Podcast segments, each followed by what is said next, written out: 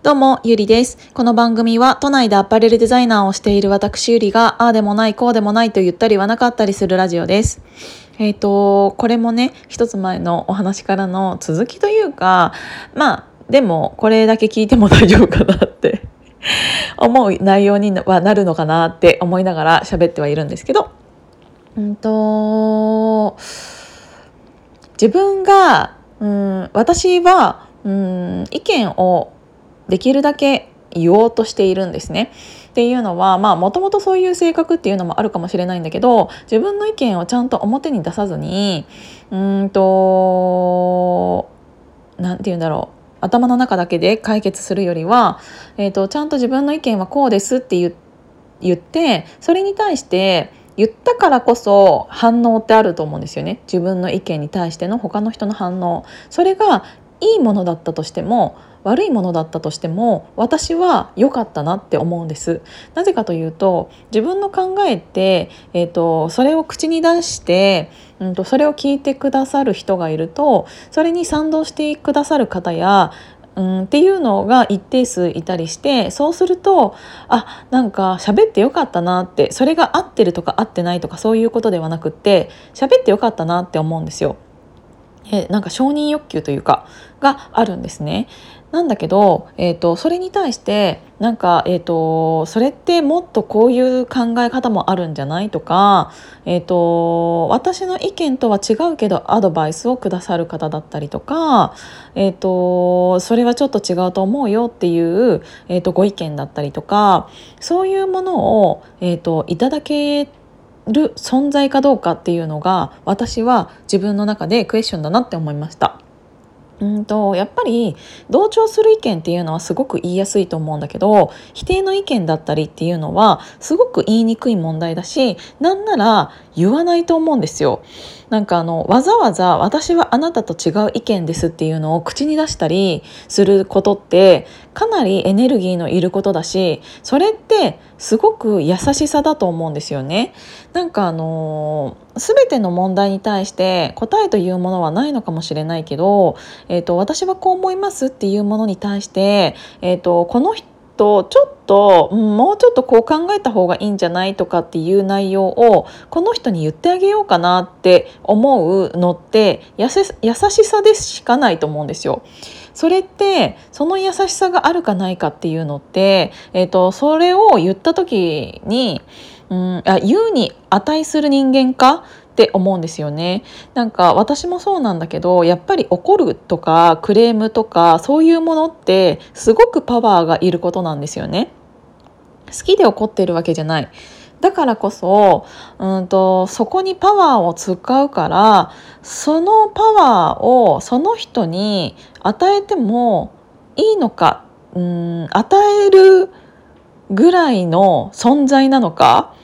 っていうのってすごく大事だなって思ってあの自分が何も言われなくなったら本当に終わりだなって思ってるんですよ。だから私が何日か前にちょっと強めの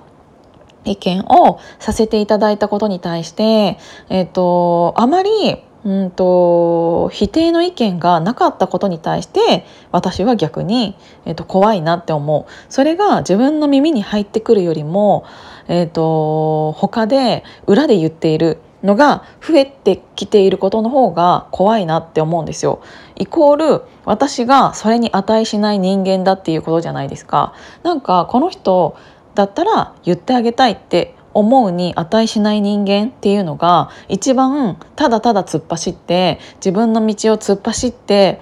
みんなが一緒にいると思っていたのに振り返ったら誰もいないみたいな状態になっていると思うんですよね。だからこそ、えーと、自分の周りにはいつでも、うんと、フラットな視線でいろんな意見を、えーと聞いて言ってくれる方っていうのってすごく大切な存在だと思っていて自分の周りにそういう人が何人いるのかっていうのはすごく大事なことだしそれが、えーと、自分の価値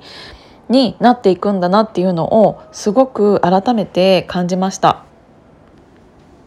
じゃあどうしたらそういう人間になれるのか何か自分が間違った方向に行きそうな時に止めてくれる人が何人いるのかそういう止めてくれる人を作るためには自分は今からどうしたらいいのかって言ったらやっぱり結局は1対1っていう人と人とのコミュニケーションをきちんと取ることなんだなっていうのをすごく感じたの。うんと今回も、えーと、それを言ってくれた人っていうのはやっぱり身近な人間だから。えーとそれ以外の話で、えーと、仲良くしてたりとか、うんと、直接私と、うん、今まで仲良くしてくださったお友達とかそういう子ってえーと、今回私がちょっと何て言うんだろうそういう何て言うんだろううん物議を醸し出したような、えーと、ヒマラヤをしたことに対してなんかもっとこういう言い方の方が良かったかもしれないよとかアドバイスをくださった方っていうのもたくさんいてそういう人って、うんと、多分私と,、えー、とコミュニケーションが今までもある程度ちゃんと取れていたっていうのはすごく感じるんですね。でそういう人、うんと、何か私がた、うん、そういうその人たちと違う意見を言った時に、えーと私に対してうんと、ここは言ってあげようっていう優しさがあるから言ってくださると思うんですよ。なんだけど、えーと、私と直接会ったことがない人で、えーと、遠くの人でなんなら私の意見にうんとは反対だったとするじゃないですか。ってなったらえこの人も会わないってなってもそこでバサッて終わるじゃないですか。だからなんかあのーそういうなんて言うんだろうあの距離感オフライン？オフラインまあ、うん、オフラインに限らず最近はちょっとオンラインでもっていうことになるのかもしれないけど、まあ、コミュニケーションっていうのがちゃんとその人と取れているか取れていないかによって、えっと、考え方だったりその後の意見に、うん、私の意見に対するその人の意見を言ってくれるか言ってくれないかってやっぱりちゃんと本当にその人と1対1で向き合ったことがあるかないかっていうことなんだなっていうのをすごく改めて感じ。ましただからこそこれからうんと自分が何か意見を言ってもらえる人間であるためには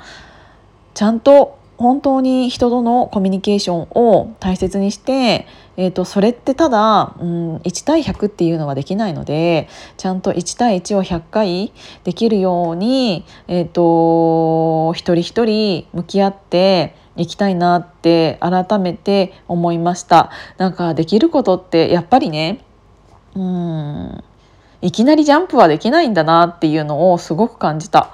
いきなり、うん、やっぱり、うん、毎日毎日いろんな人とコミュニケーションをとって今は、えーと、オフラインで会えなかったらオンラインでもたくさんの人とコミュニケーションをちゃんと作って自分の信頼を勝ち取っていくというかっていうのってすごく必要だなって思いました。なんかあのちゃんと目を見て話したり、えーとその人とちゃんと向き合えば違う意見が出てきたとしてもその人はちゃんと言ってくれるし、えーと、私もそうだなって思いました。だから、えーと、いきなり100人とつながるっていうのはできたとしてもうんその後の関係性っていうのは1対1をした人よりは全然薄いしやっぱり1対1っていうのの深さを本当に一つ一つ積み上げていくしかないんだなっていうのを改めて感じたしそこに、えーと、時間短縮とかそういう楽してっていうのって本当にできないんだなっていうのを改めて感じましたっていうお話でした。なんか気づきみたいなのが多かったからそうなんか気づきが多いからやっぱり自分の考えをこうやって発信するっていうのは、えーと改めて私私は続けていきたいなって思いました。自分が発信しなければこういう意見もそもそも出なかったから。うん、だから、えーと、それに対して気づかされるっていうことがあったっていうことは自分の学びなので学びがあるっていうことはまだ成長できるっていうことだと思うからそういうものを増やしていきたいからやっぱり、うん、言いたいことは言う。っていうのを続けていきたいなって思った次第でございます。ちょっと真面目が結構続いてしまって申し訳ないんですけど今日も聞いていただいてありがとうございました。じゃあまたね